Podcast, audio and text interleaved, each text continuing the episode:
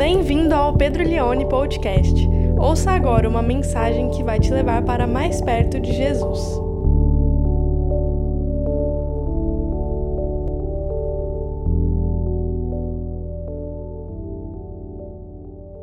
Eu quero ler então com você o texto de João, capítulo 19, do verso 31 ao verso 42. Eu intitulei esse sermão de Sangue e Água. É o título da nossa reflexão nessa manhã. Sangue e Água. João 19, do verso 31 ao 42, diz assim a palavra de Deus. Então, para que os corpos não ficassem na cruz durante o sábado, visto que era o dia da preparação e era grande o dia daquele sábado, os judeus pediram a Pilatos que fossem quebradas as pernas dos crucificados e fossem tirados das cruzes. Os soldados quebraram as pernas dos homens que tinham sido crucificados com Jesus, primeiro de um, depois do outro. Quando, porém, chegaram a Jesus, vendo que já estava morto, não lhe quebraram as pernas. Mas um dos soldados lhe abriu o lado com uma lança, e logo saiu sangue e água. Aquele que viu isso dá testemunho, e o testemunho dele é verdadeiro, e ele sabe que diz a verdade para que também vocês creiam. E isso aconteceu para que se cumprisse a Escritura: nenhum dos seus ossos será quebrado. E outra vez diz a Escritura: olharão para aquele a quem traspassaram. Depois disso, José de Arimateia, que era discípulo de Jesus, ainda que em segredo, porque tinha medo dos judeus, pediu a Pilatos a permissão para tirar o corpo de Jesus. E Pilatos deu permissão. Então José de Arimateia foi e retirou o corpo de Jesus. E Nicodemos, aquele que anteriormente tinha ido falar com Jesus à noite, também foi, levando cerca de 35 quilos de um composto de mirra e aloés. Tomaram, pois, o corpo de Jesus e o envolveram em lençóis, com os óleos aromáticos, como é costume entre os judeus na preparação para o sepultamento. No lugar onde Jesus foi crucificado, havia um jardim. Nesse jardim havia um túmulo novo, no qual ninguém ainda tinha sido colocado. Ali, por causa da preparação dos judeus e porque o túmulo ficava perto, colocaram o corpo de Jesus.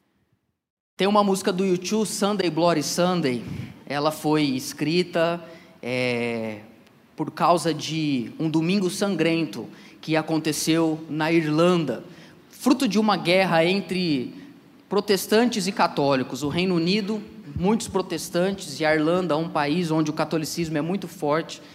E houve ali um dia uma guerra por causa da religião e muitas pessoas morreram. A música Sunday Bloody Sunday, Domingo Sangrento, ela tem uma espécie de levada na bateria militar, um canto muito compassado, muito forte, que parece um grito de guerra, e essa música ficou marcada. E o Bono Vox ele pergunta no refrão até quando? How long? Quanto tempo nós ainda teremos que derramar sangue e nos recusaremos a ser um povo só, um só povo? Não tem como eu, eu, começar o meu sermão hoje, não tem como eu não pregar hoje e não falar do que está acontecendo no nosso mundo. Primeiro, nós estamos vivenciando uma guerra na Rússia e na Ucrânia desde janeiro, cujo jornal The New York Times estima a morte de 200 mil pessoas. Nós estamos enfrentando situações de catástrofes ecológicas no mundo inteiro, em Santa Catarina, na Amazônia. E domingo passado, na verdade, sábado passado, um ataque, você sabe disso, você tem acompanhado, terrorista, é, atingiu o sul de Israel de forma totalmente surpreendente. E você provavelmente tem visto as notícias e visto também o que aconteceu essa semana. E eu tenho a sensação de que as notícias, para alguns que são mais corajosos ou curiosos, os vídeos, as imagens, elas são carregadas de muito sangue. Nós vivemos um mundo de muito sangue derramado esse ano, muito sangue inocente e também muito sangue não inocente. A sensação que nós temos é que a morte tem reinado. A sensação que nós temos é que a morte tem dado a última palavra. A sensação que nós temos é que parece que a morte tem festejado e parece que mais uma vez a morte tem dito a última palavra ou a última frase, como quem diz: Vocês são meus. Morte é um assunto que faz parte da Bíblia Sagrada. Para muitas pessoas, matar é dar o fim a alguma pessoa. Para muitas pessoas, tudo se resolve por meio da morte ou do assassinato. Para muitas pessoas, a morte parece ser a solução para os grandes e graves problemas que o nosso mundo enfrenta. Matar pode para nós, num primeiro momento, ou na nossa concepção imaginária, ser o fim de uma pessoa. Matar uma pessoa para nós pode significar o fim daquela vida. Mas para a Bíblia, matar ou a morte, ela não é o fim para uma pessoa. A morte não é a solução, por exemplo, para a vida eterna. Na Bíblia, morte, ela tem mais de um significado. Uma coisa que eu diria que é importante para nós entendermos, segundo a palavra de Deus, a morte, ela não é ou ela não significa extinção. Morte na Bíblia significa separação. Na teologia, nós trabalhamos a conceituação de três tipos de morte: morte espiritual, morte física e morte eterna. Cada uma dessas três mortes fala não de extinção, mas de separação. Por exemplo, a morte espiritual foi o que aconteceu com Adão e Eva quando eles foram expulsos do jardim do Éden, da presença de Deus. Não é que espiritualmente eles deixaram de existir, mas houve uma separação do espírito de Adão e Eva para o espírito de Deus. Morte física não é extinção de uma pessoa, mas é a separação da parte material para a parte imaterial de uma pessoa, do corpo para a alma barra espírito. Morte eterna significa a separação eterna da presença de Deus. Não tenha dúvidas, a morte é a pior coisa que existe. O apóstolo Paulo, quando vai falar sobre morte, ele diz que o salário do pecado é a morte. Salário é algo que você merece, é algo que você se esforçou para ter. A morte é algo que nós merecemos, porque nós pecamos contra Deus. Então, o salário do pecado, ou a recompensa do pecado, é o fato de nós morrermos. E morte, não tenha dúvidas, por mais que a gente ouça nas rádios ou vejamos na, na televisão, ah, morrer é, é, parte do homem, morrer é, é, é natural. Não, morrer não é natural. Morrer é antinatural. Por isso que a morte é feia por isso que a morte é dolorida, por isso que a morte ela é aterrorizante, pois nós não fomos criados para morrer. Nós fomos criados para viver. Não foi o projeto de Deus que houvesse em algum momento separação da nossa parte física para a nossa parte imaterial. Não foi do projeto de Deus que houvesse separação da presença dele para a nossa vida. Morrer é antinatural. Morrer é algo que aterroriza. Por isso que nós fugimos da morte. Por isso nós tentamos evitar esse assunto. Ninguém fala de morte numa mesa, ninguém, ninguém puxa o assunto de morte. Quando a gente vai falar de morte, a gente usa até outras palavras. A gente fala fulano descansou, fulano passou, o, o, o fulano dormiu, o, o fulano faleceu, mas a gente não fala morte, porque é uma palavra feia. Porque a morte é feia, porque a morte é aterrorizante, porque a morte é um inimigo. E quem perdeu pessoas que amava sabe como a morte é implacável. Porque toda vez que uma pessoa que a gente ama morre, a impressão que dá é que ela leva um pouco da gente junto com ela. Depois que essa pessoa morre, parece que parte de nós morre junto. Mas quando também morre uma pessoa que nós amamos, ao mesmo tempo que parece que essa pessoa leva algo de nós, parece também que ela deixa algo dela em nós. Não é poucas as vezes que eu me lembro da minha avó, que faleceu ano passado, de pensar como a minha avó agiria nessa situação. Como seria você que perdeu seu pai, a sua mãe ou algum ente querido? Como ele, como ela? O que ele falaria? Como ele ou ela agiria? E a morte leva, a morte de alguém que nós amamos, leva um pouco de nós e deixa saudade no nosso coração.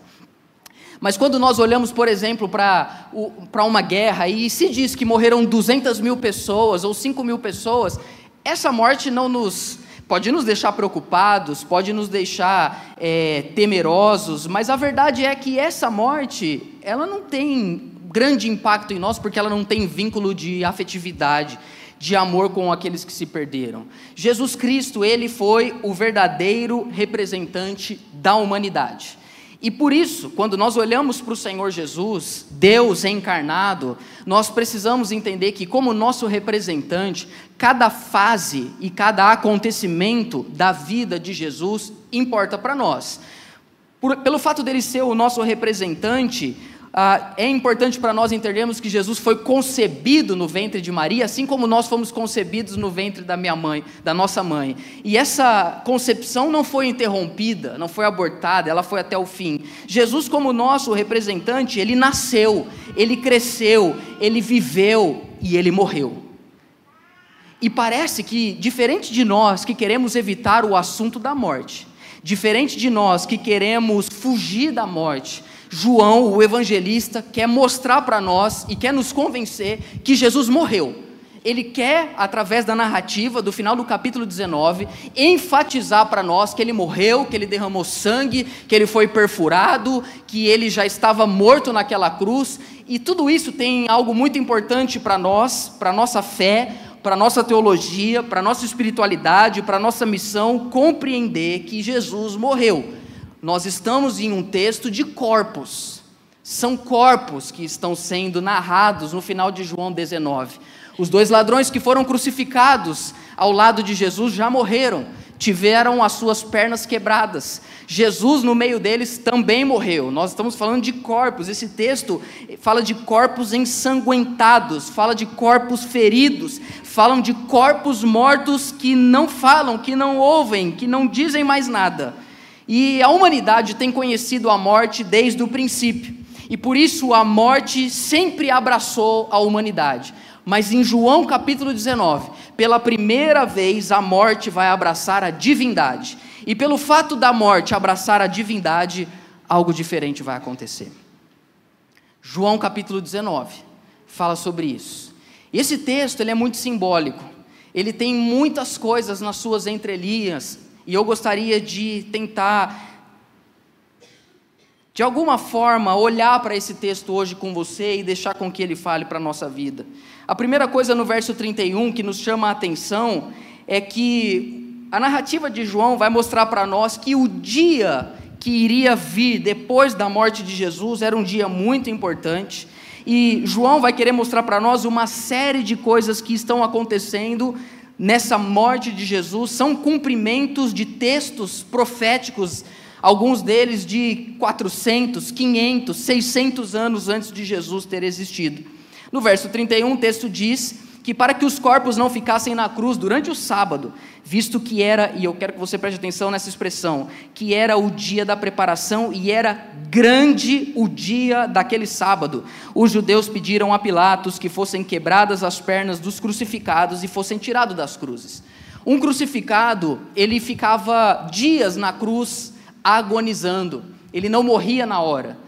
E quando era do desejo dos seus algozes que ele morresse rápido, a atitude que eles tinham, e eles estavam pendurados a, acima da cabeça dos soldados, era quebrar as pernas desses crucificados, para que eles não tivessem força sobre as suas pernas para aguentar mais tempo ali crucificado. Então, uma vez que as pernas eram quebradas, todo o peso do corpo não tinha mais apoio e esse crucificado morria por asfixia, não conseguia respirar.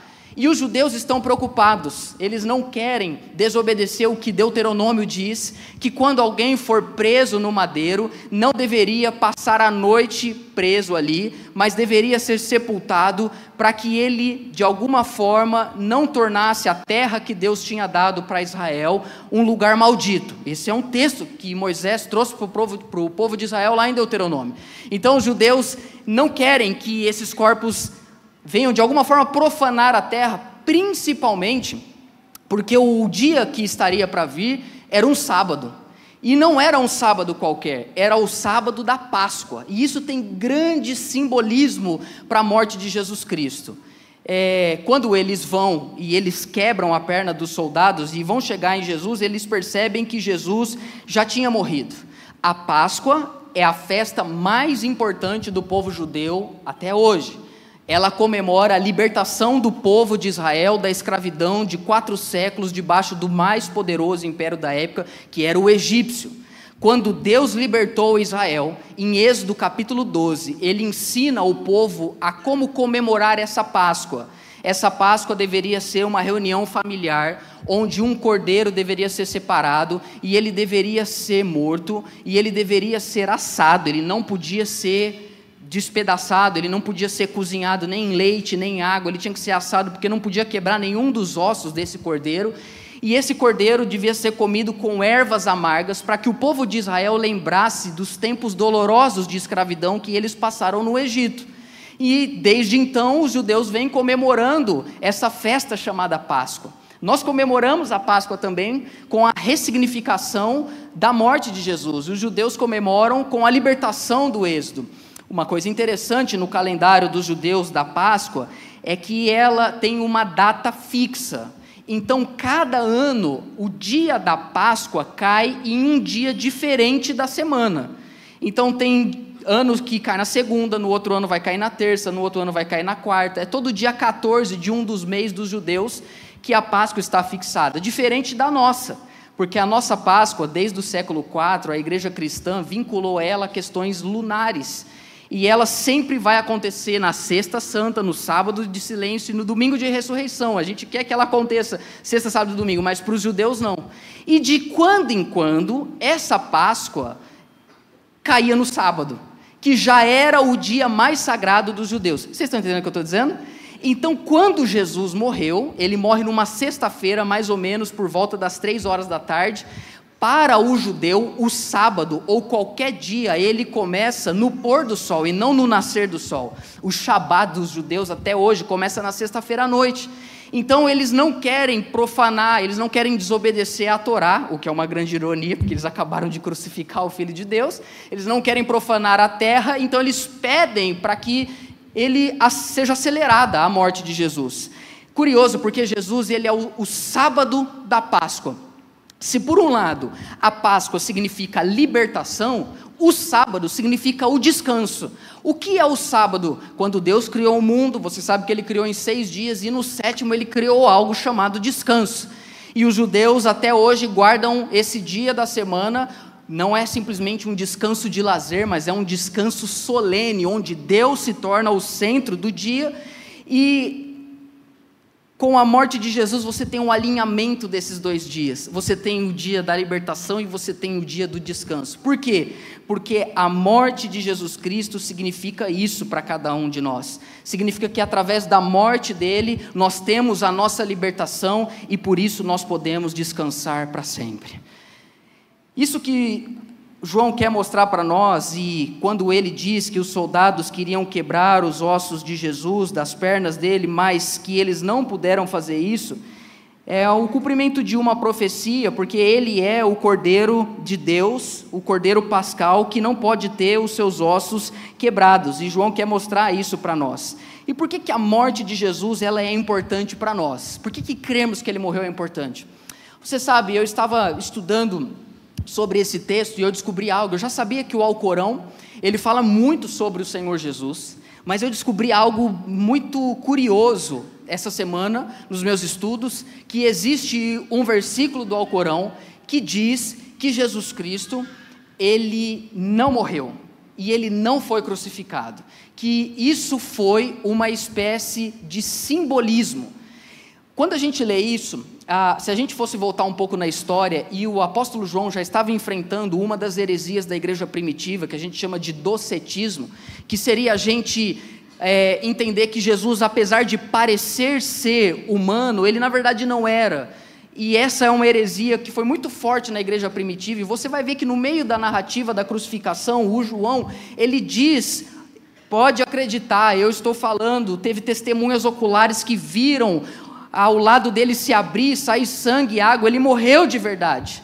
E provavelmente essa fonte docética foi que Maomé teve acesso quando escreveu só no século VII o Alcorão, e ele afirma categoricamente isso. Por que, que é tão perigoso não acreditarmos que Jesus era verdadeiramente homem e que ele verdadeiramente morreu?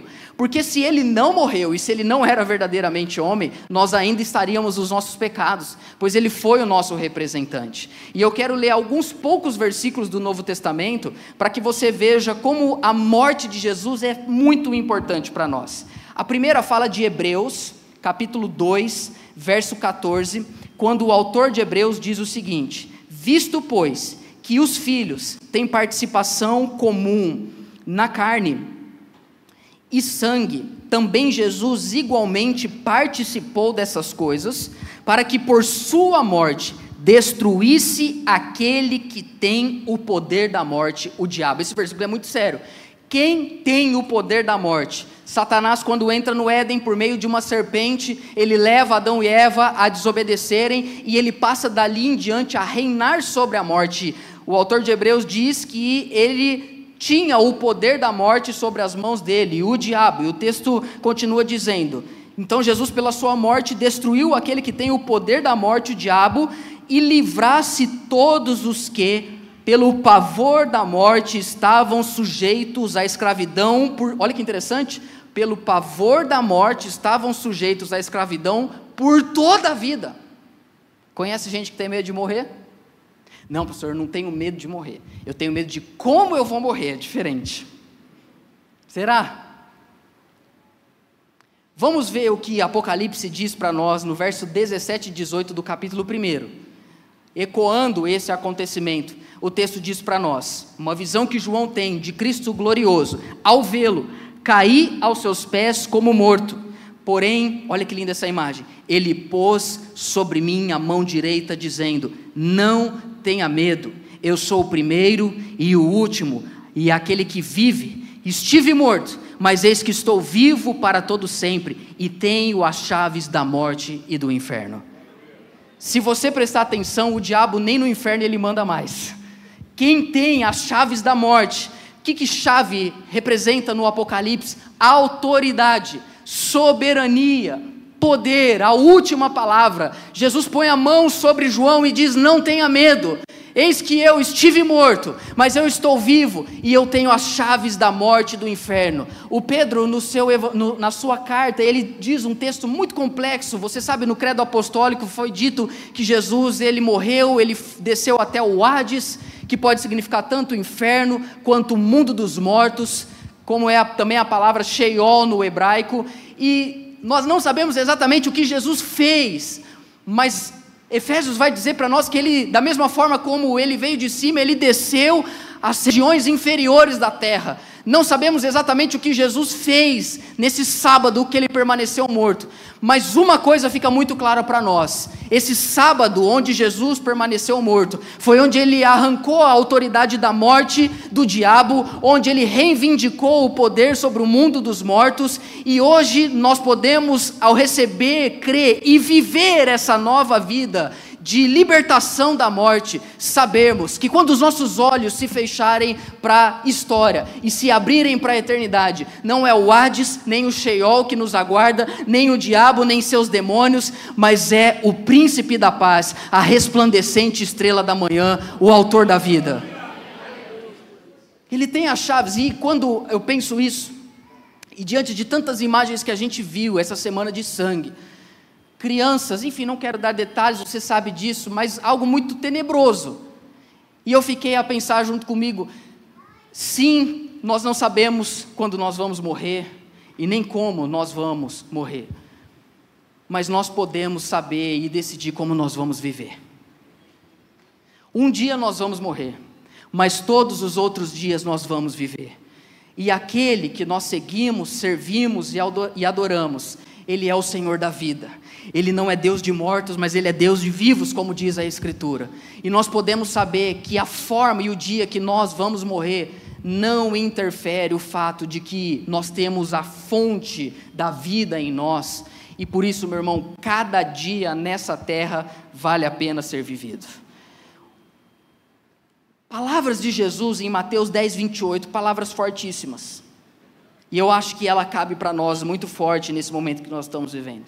Não temam os que matam o corpo, mas não podem matar a alma. Pelo contrário, temam aquele que pode fazer perecer no inferno tanto a alma quanto o corpo. Palavras de Jesus. O que Jesus está dizendo, você não pode ter medo, não precisa ter medo de alguém que pode matar o seu corpo, porque isso não significa o fim. Você tem que temer aquele que pode destruir o seu corpo e a sua alma eternamente. Esse você tem que temer.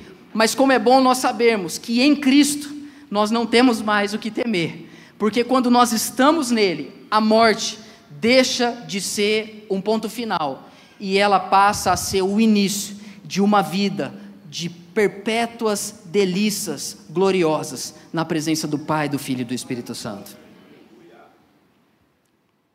Quando Jesus está naquela cruz e eles vão quebrar as suas pernas, o texto diz que ele já estava morto.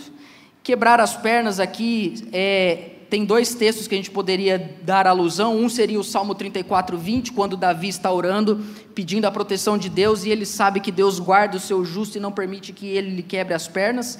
Mas eu prefiro Êxodo 12, 46, com referência ao Cordeiro Pascal, que não podia ser quebrado as suas pernas, porque Jesus é o nosso Cordeiro. Gosto da frase, na verdade é um sermão que virou um livro de um puritano chamado Joe Owen ele tem um livro chamado A Morte da Morte na Morte de Cristo. A Morte da Morte na Morte de Cristo. Porque Jesus, quando morre, na verdade, ele está matando a morte. Quando a morte e Jesus enfrenta a morte face a face, Jesus não deu nenhuma outra opção para ela, a não ser se render àquele que é o autor da vida. Mas nós, meus irmãos, não somos Jesus. E por isso, às vezes, a gente sim tem alguns ossos quebrados. Sim, nós enfrentamos doenças. Sim, nós morreremos, porque somos, como diz Lutero, simultaneamente santos e simultaneamente pecadores. Sim, ainda enfrentaremos a morte, mas foi tirado o aguilhão, e a linguagem que Paulo usa é como se fosse a ferroada de um escorpião, Jesus tirou essa, esse aguilhão da morte, mas o escorpião ainda está lá, ele ainda morde. Ah, teremos ainda alguns ossos quebrados, teremos tristezas, e eu me lembro, eu estava pensando nessa história, não sei se foi no segundo ou no terceiro colegial, no último dia de aula. A gente foi jogar futebol e eu estava muito feliz. Era o jogo de comemoração, de despedida, rumo às férias. E eu sempre fui um jogador mediano, nem muito ruim, nem muito bom. Mas eu estava tão empolgado, eu virei para meu amigo, a gente ia sair com a bola, eu falei para ele, falei, cara, é o seguinte, você fica parado, e eu vou vir correndo, e eu vou fingir que eu vou chutar, vou, vou fingir que eu vou começar chutando para o gol, só que eu não vou chutar, e a hora que eu passar do lado e passar o pé, estava é, naquela época que o Valdívia, o El Mago, dava o chute em falso, eu não sou palmeirense, mas você vai lembrar disso, eu falei, eu vou dar esse chute em falso, você já logo vem, vai para o ataque, nós vamos fazer o primeiro gol, eles nem vão perceber. Ele falou, beleza. E aí eu vim no último dia de aula, eu saí correndo, feliz, férias, vai acabar com o jogo. Saí correndo, a hora que a bola estava no meio, eu realmente consegui desviar dela. Mas quando eu desviei dela, eu acertei e enchei um buraco que tinha no meio da quadra e quebrei o pé naquele momento. Era um buraco que tinha bem no meio da quadra que a gente colocava um ferro para pôr a rede de vôlei. Aquele dia eu tive que ir embora com o pé quebrado, de ônibus. Bom pastor, desci aqui. Meus, meus amigos, dois amigos fizeram cadeirinha assim e me levaram para o ponto de ônibus e eu fui com o pé quebrado embora para casa.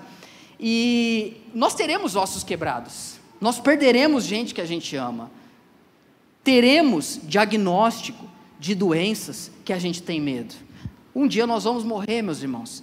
Mas ter alguns ossos quebrados não significa que a nossa vida está perdida. Deus, o mais importante, Ele já guardou e Ele já reservou para cada um de nós a nossa salvação eterna. Na morte de Cristo, você tem o encontro da Páscoa com o sábado, você tem o descanso com a libertação. Quando uma pessoa morre, às vezes a gente fala, fulano descansou. Mas a morte não dá descanso. Quem dá descanso é aquele que diz: Venham a mim, todos os que estão cansados e sobrecarregados, e eu vos aliviarei. A minha oração é que nessa manhã o nosso Senhor Jesus Cristo, diante de tão terríveis, preocupantes notícias que nós temos tido, que Ele traga descanso para as nossas almas. No verso 34, nós continuamos com a série riquíssima de simbolismos desse texto. Mas um dos soldados lhe abriu do lado com uma lança, e logo saiu sangue e água.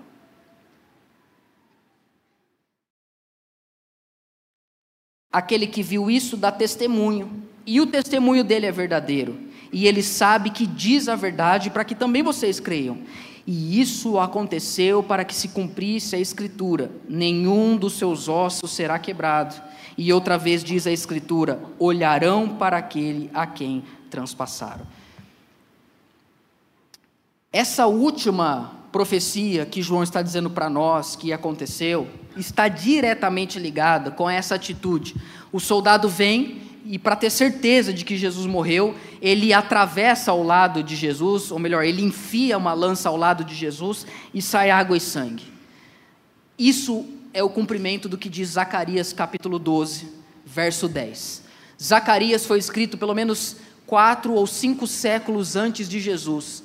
E é em Zacarias que é dito que vem um aquele que é o pastor humilde, montado num jumentinho, e tem uma série de profecias nesse maravilhoso livro de Zacarias. E diz assim: E sobre a casa de Davi, e sobre os moradores de Jerusalém, derramarei do, o espírito da graça e das súplicas, e de súplicas. Olharão para aquele a quem traspassaram, prantearão por ele, como quem pranteia por um filho único, e chorarão por ele como se chora amargamente pelo primogênito. Mas em Zacarias 13:1 tem algo muito interessante a respeito na continuação dessa dessa visão, onde o profeta ele diz o seguinte: naquele dia haverá uma fonte aberta para a casa de Davi, ou para o povo de Deus. Naquele dia haverá algo que vai se abrir para o povo de Deus. E dessa fonte que vai se abrir, haverá remoção de pecados e impureza. Quando o soldado ele abre Jesus com a lança e sai sangue e água, essas duas coisas são um simbolismo muito forte do que a morte de Jesus fez é, se derramar sobre as nossas vidas. Sangue. Sangue fala sobre perdão purificação dos nossos pecados. Sangue fala que Jesus, através do seu castigo, ele nos dá a paz. Sangue fala que através desse sacrifício que que nos leva de volta lá ao cordeiro que era sacrificado no templo no Antigo Testamento, que através desse sangue precioso nós temos o perdão dos nossos pecados. É muito interessante nós olharmos e entendermos que a nossa fé, preste atenção nisso, ela tem como cerne, ela tem como centro, ela tem como núcleo, ela tem como base a figura do sangue. Mas a figura do sangue de quem? Pois nisso a fé cristã, ela se difere de todas as outras religiões do mundo. Se você pegar as religiões que existem no mundo, principalmente no contexto do Antigo Testamento, o sangue sempre foi uma característica litúrgica de adoração à divindade. Se matava animais para que a, a ira dessa divindade fosse satisfeita. Alguns povos chegavam a ir além e matavam seres humanos. No entanto, que quando Deus pede para Abraão sacrificar Isaac, Abraão, ele era de Ur dos Caldeus, não soou tão estranho para ele esse sacrifício, porque os povos pagãos sacrificavam seres humanos. Só que Deus não queria o sangue de Isaac. Deus não queria o sangue do filho de Abraão. No entanto, que quando Abraão levanta o cutelo para matar o seu próprio filho, Deus dispara. E imediatamente aparece preso pelos chifres um animal que vai ser trazido e vai morrer no lugar do filho de Abraão. Só que o filho de Abraão foi poupado mas o filho de Yahvé não. O filho de Yahvé foi morto em nosso lugar. E é muito interessante nós entendermos que no núcleo da nossa fé também tem sangue, mas não é sangue nosso e nem é sangue de animal, mas é Deus quem sangrou por nós para nos levar para perto dele. Você serve a um Deus que sangra. E eu diria algo para você que Jesus Cristo sangrou para que ninguém mais precisasse sangrar. Por, por, isso ele é o príncipe da paz, e João está mostrando isso para nós, que desse lado dele sai sangue. Eu me lembro, já contei essa história, quando o Judá nasceu, o meu segundo filho. Por que será que eu falei segundo? Será que. Mas ele nasceu e eu me lembro quando a Glória, a Suzana não está aqui ainda e aí a, a, a, a, Glória, minha filha, a gente entrou no hospital para, ela chegou, né, eu já estava com a Suzana, já contei essa história, aí ela chegou lá e ela viu o Judá e ela ficou muito feliz e tal, abraçou a mãe, abraçou o irmão, e aí a Suzana falou, amor, aproveitar que você está aqui agora, fica com eles, eu vou no banheiro. Quando a Suzana levanta, ela teve parto normal, mas também se tivesse sido cesárea também aconteceria não muito diferente, tinha sangue no colchão. E a Glória olhou para aquilo e ficou aterrorizada: Papai, sangue, papai, sangue. E eu falei, filha, é assim mesmo. A mamãe teve o Judá e sai sangue, vai sair sangue por uns dias. E naquele dia eu pensei, meu Deus, para a gente nascer alguém tem que sangrar. Alguém teve que sangrar para a gente nascer. E para a gente nascer espiritualmente e ter a vida eterna, alguém também teve que sangrar.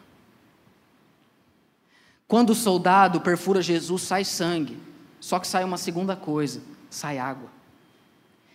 E como nós vimos lá em Zacarias 13:1, o profeta disse que haverá uma fonte para os moradores de Jerusalém para remover o pecado e a impureza. Porque a água que Jesus que sai do lado de Jesus, ela pode muito bem significar para nós o batismo. Ela pode significar o Espírito Santo, mas ela significa limpeza. A nossa purificação não vem de uma decisão deliberada da nossa própria vida. Como quem diz, a partir de hoje, Senhor, eu vou fazer tudo certo, eu vou, eu vou me purificar, eu vou. Não, não, não, você precisa, você precisou que Cristo fosse aberto para que você recebesse a purificação que só Deus pode derramar sobre a tua vida. Só Deus pode lavar você, só Deus, meu irmão, pode de fato purificar sua alma, purificar sua mente. Só Deus pode tirar a corrupção, a impureza, a força, o aguilhão do pecado sobre a sua e a minha vida. Só Deus pode trazer por meio do Espírito dele, por meio do batismo, por meio da conversão. Só Deus pode purificar a nossa vida verdadeiramente. Uma purificação real, um novo nascimento, uma nova realidade, uma, uma nova, um, um, um novo modus operandi de vida, onde agora nós amamos e desejamos e buscamos aquele que é o Santo. Vivemos uma vida de santidade, porque Jesus morreu no sábado, agora para nós todos os dias são santos. Porque Jesus foi aberto e dele saiu sangue e água, agora para nós todas as pessoas, sejam israelenses, sejam palestinas, sejam árabes, sejam brasileiros, todas as pessoas são sagradas. Você pode dizer amém? Porque Deus derramou sangue, porque Deus purificou, Deus está purificando a nossa vida. Como que nós precisamos que essa água venha nos lavar, lavar a nossa mente, lavar o nosso coração, lavar a nossa alma. Se eu não me engano, foi Calvino que disse que é dessa abertura do lado de Jesus que a igreja nasce. Porque os nossos dois sacramentos, eles são batismo e ceia, são sangue e água eles significam essa comunhão. A igreja nasce da costela, a igreja nasce do lado de Jesus. É na morte de Jesus que a humanidade ela é purificada. Como que nós precisamos ser lavados? Você sabe que uma, da, uma das provas de que você ficou adulto é que você começa a virar uma pessoa viciada em limpeza, sim ou não? É impressionante como, como você, você casa, você começa a adorar a limpeza. Você começa assim, você, o seu filho chega da, sujo da escola, você fala, vai para o banho agora. E aí você ama ver seu filho limpo, aquele pé tudo sujo, você esfrega, acabou. Sim, mães, não é verdade? Aí você limpa. E aí a, a gente vai ficando meio, a gente começa a ter toque de... Teve uma vez uma pessoa visitou a Igreja Vida, nem era aqui. Era lá no outro prédio, a gente manda mensagem o Adriano manda, você vai receber mensagem, você está nos visitando hoje. Aí a pessoa falou assim: Olha, eu amei a palavra, eu amei o louvor, eu amei a igreja e também eu gostei que a igreja é muito limpa. O Adriano falou: Olha, e todo mundo foi elogiado essa semana aqui na igreja. E a, a sinônimo que a gente ficou adulto, né? Fala a verdade para mim. Você olhar a pia da cozinha, não ter louça, não dá uma paz de espírito? Você dorme até melhor, sabe? Você dorme, você, você revive, você se reorienta. É muito bom, né? O que Deus quer fazer em nós, a nossa fé, meu irmão, é purificar a nossa alma. Quantos creem que nós precisamos de purificação? Quantas coisas sujas a gente não tem ouvido, visto.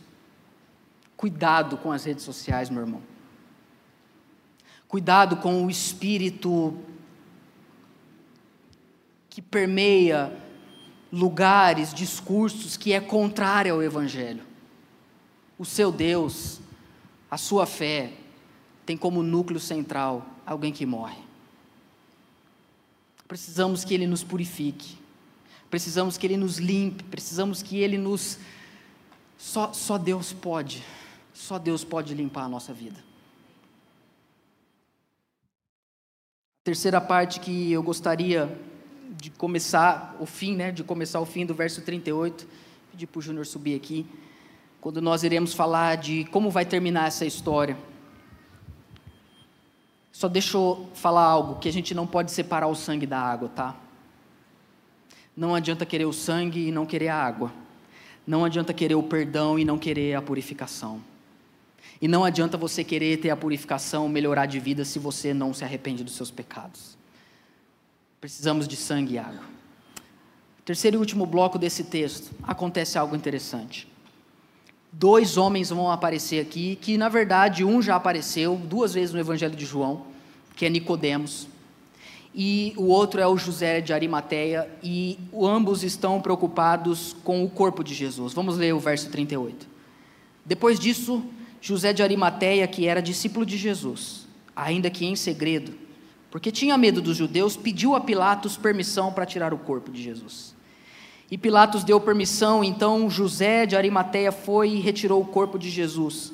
E Nicodemos, aquele que anteriormente tinha ido falar com Jesus, e João quer mostrar para nós à noite, porque ele tinha vergonha. Também foi e levando cerca de 35 quilos. Porque será que João quer mostrar para nós a quantidade de mirra e aloés? Verso 40: Tomaram, pois, o corpo de Jesus e o envolveram em lençóis com óleos aromáticos, como é costume dos judeus na preparação para o sepultamento. 35 quilos. Com certeza, Nicodemos não conseguiu carregar sozinho. É muito interessante o que João quer mostrar aqui para nós que sim, Jesus, ele foi crucificado como um rebelde, mas ele já está sendo sepultado como um rei. A quantidade de é, óleos aromáticos, 35 quilos, os comentaristas bíblicos dizem que é absurdo a quantidade. É quantidade que se sepulta um rei. Para você ter uma ideia, lembra quando a Maria derrama aquele nardo preciosíssimo aos pés de Jesus. Quantos lembram dessa passagem? Derrama e vira o Judas, fala para ela: Você é doida fazer isso? A gente poderia servir aos pobres com todo esse dinheiro. O valor, e aquele nardo era caríssimo, o valor do que Nicodemos está colocando aqui no sepultamento de Jesus é cem vezes mais o valor daquilo que Maria derramou sobre ele. É algo impressionante. Isso me faz lembrar aquela passagem que a gente chama de kenosis, que é a palavra do grego para esvaziamento, que Paulo vai dizer que o Senhor Jesus, ele assumiu a forma de servo, assumiu a forma humana para se tornar servo, foi obediente até a morte, morte de cruz. Você tem essa, esse declínio da vida de Cristo. Só que chega uma hora que chega o fundo do poço e esse declínio se torna uma ascensão, a fim de ser ser humano para servir, obediente até a morte de cruz, mas Deus o exaltou soberanamente e colocou o seu nome acima de todo nome, para que todo joelho se dobre diante de Jesus de Nazaré. Já no sepultamento, Jesus já começa a ser glorificado pelo Pai. Ele foi crucificado como um impostor, mas ele já está sendo sepultado como um rei. E essas duas figuras chamam a atenção para nós. Matthew Henry, comentarista bíblico, ele diz que José serviu a Cristo com a sua influência e Nicodemos com o seu dinheiro. Era um, um homem influente e um homem muito rico. Curioso isso, porque os dois pertenciam ao Sinédrio, a mais alta cúpula dos judeus. e eles não professaram a fé deles em Jesus enquanto Jesus estava vivo. Mas quando Jesus morreu, eles revelam essa fé. Se Maria, mãe de Jesus, ou qualquer um dos discípulos tivessem chegado a Pilatos e pedido pelo corpo de Jesus, Pilatos não ia dizer, Pilatos ia falar, e provavelmente quem ia tirar o ouça isso, quem ia tirar o corpo de Jesus da cruz seriam os próprios fariseus ou os líderes religiosos e eles iriam jogar o corpo de Jesus numa vala comum. Mas Deus está ali agindo por meio de tudo e levanta esse homem influente chamado José de Arimateia e ele chega diante de Pilatos, pede o corpo de Jesus, Pilatos entrega e ele vai colocar Jesus nesse lugar. Eu acho impressionante como cada um de nós podemos servir Jesus de várias formas diferentes. Podemos servir o corpo de Cristo, seja através da nossa influência, seja através do nosso dinheiro, seja através do nosso envio. Eu abro parênteses para dizer algo para você que eu tenho orado essa semana.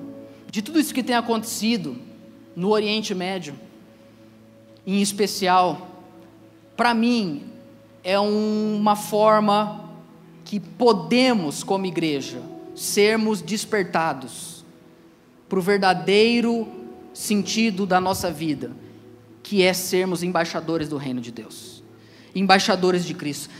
Que Deus desperte a igreja cristã nos quatro cantos dessa terra. Meu irmão, eu vou te falar algo, isso não ouvi em lugar nenhum, isso é uma reflexão que eu tenho construído e tenho pensado. Onde o evangelho chega, a paz ela é instalada. Se você e eu hoje vivemos num lugar pacífico, você não tenha dúvidas, é porque 200, 300 anos atrás vieram missionários de vários lugares do mundo pregar a mensagem de um Deus que não mata, mas que morre. Se nós estamos usufruindo hoje de paz nesse lugar, na nossa vida, na nossa família, é porque alguém pregou o Evangelho de Jesus de Nazaré. E eu fico a pensar: será que se a gente não tivesse se preocupado um pouco menos com estrutura, com estilo musical, com arminianismo, calvinismo, com o pré, pós ou amilenismo nos últimos anos, se a gente tivesse se preocupado em conclamar, em, em, em ordenar e enviar missionários para o mundo inteiro, será que as coisas não poderiam ser diferentes? E para mim a resposta é sim. Para mim a resposta é sim, porque onde o evangelho é pregado, o príncipe da paz, ele chega. A minha oração é que nesse momento que nós estamos vivendo, que Deus levante missionários que Deus levante jovens, que Deus levante pessoas que vão se colocar à disposição de serem embaixadores de Cristo por onde forem. Talvez você não vá ser enviado, talvez você já está mais velho, você, mas você pode, como José de Arimaté, você pode, como Nicodemos, seja por meio da sua influência, seja por meio do seu dinheiro, participar daquilo que nós queremos viver como igreja daqui para frente. Eu tenho orado por isso. Eu tenho pedido a Deus que Ele levante na Igreja Vida uma comunidade que envia, que forme, que sustenta missionários. Eu tenho orado por isso. Eu tenho clamado isso a Deus. Uma figura que me chamou a atenção nessa, nessa situação foi aquele secretário é, de nação dos Estados Unidos, o Blinker, e ele foi conversar com o primeiro-ministro de Israel, e depois ele ia fazer uma tour pelo Oriente Médio, ele ia no Catar, ele ia na Arábia Saudita, em alguns outros países, e me chamou a atenção, eu fiquei pensando, qual é a importância desse cara no mundo hoje? Vai conversar com os líderes muito importantes no Oriente Médio, e eu fiquei pensando, se esse cara, é, é eu não sei, eu fiquei viajando, pensando, como é que esse cara chegou ali? Eu não sei qual é a religião dele, eu não sei qual é a fé dele, mas uma coisa eu sei: esse cara, como uma das pessoas mais importantes do mundo hoje, se antes dele entrar numa sala para conversar com o rei da Jordânia, ele dobrar os joelhos dele no quarto de hotel e falar: Espírito Santo de Deus, que o Senhor me use nessa reunião para que a paz seja instalada. Eu fiquei pensando isso, às vezes a gente pensa, ah, eu não quero ter filho porque está tendo guerra no Oriente Médio, está vendo? Por isso que. Não, nós precisamos olhar para aquilo que Deus quer fazer, não só na nossa geração, mas quem são os jovens que nós vamos enviar, o que Deus quer fazer com os nossos filhos. Talvez uma pessoa hoje que cresça em nosso meio tenha um papel desse no futuro. É assim que Deus faz as coisas. Todos nós precisamos ser pessoas que nos colocamos à disposição para sermos servos e embaixadores. Você pensa, esse cara é muito importante, ele está representando uma das nações mais ricas do mundo, diante de uma posição geográfica tão estratégica. Mais importante do que ele é alguém que é embaixador de Cristo. E é isso que Paulo vai dizer que eu e você somos. precisamos nos despertar para isso. E eu quero terminar o texto lendo com você, a partir agora do verso.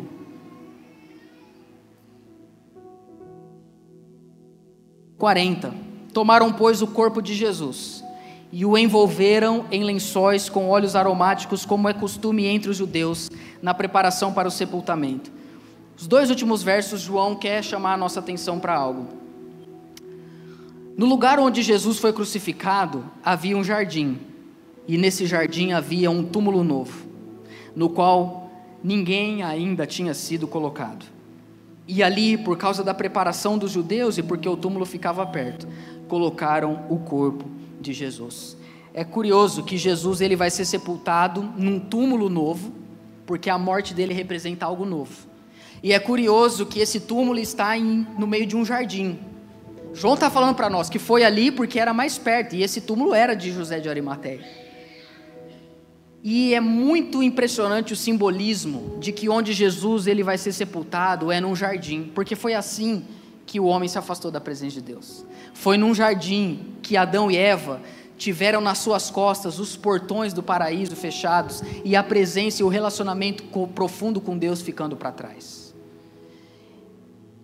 E foi no Éden que a morte entrou. Foi no jardim do Éden que a morte encontrou a humanidade. Mas é tão bonito a gente pensar que no jardim do Éden a morte entrou para acabar com Adão, mas no jardim do túmulo Jesus entrou para acabar com a morte. Como é bom servir um Deus que não apenas morreu, mas que venceu a morte no meu e no seu lugar. A morte já tinha encontrado muitos homens, mas pela primeira vez ela abraçou alguém que é divino. E eu tenho para mim que quando Jesus esteve morto, ele olhou para a morte e disse para ela: Não é mais você, agora quem tem a última palavra sou eu.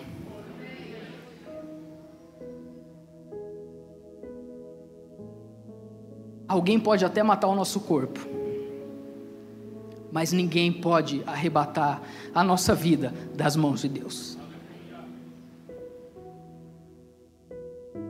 Por isso, Paulo vai dizer que morrer é lucro, mas viver é Cristo. Vale a pena viver, porque Cristo morreu. Vale a pena viver, porque Jesus ressuscitou. Não tenha medo da morte. Do lado dele saiu sangue e água, saiu perdão e purificação. Do lado dele saiu sangue e água, saiu perdão e transformação. Ele tem a última palavra. E como eu disse para você, pessoas que a gente ama quando morrem, elas levam um pouco de nós e deixam um pouco delas. E como é bom saber que Jesus nos ama. Então a morte dele leva coisa de nós, leva o nosso pecado, leva o nosso castigo, leva a nossa rebelião, mas a morte dele deixa algo em nós, deixa a vida eterna. O salário do pecado é a morte, mas o dom gratuito de Deus é a vida eterna em Cristo Jesus. Você pode aplaudir bem forte ao nosso Deus. Você ouviu o Pedro Leone Podcast. Compartilhe essa mensagem com seus amigos e até logo.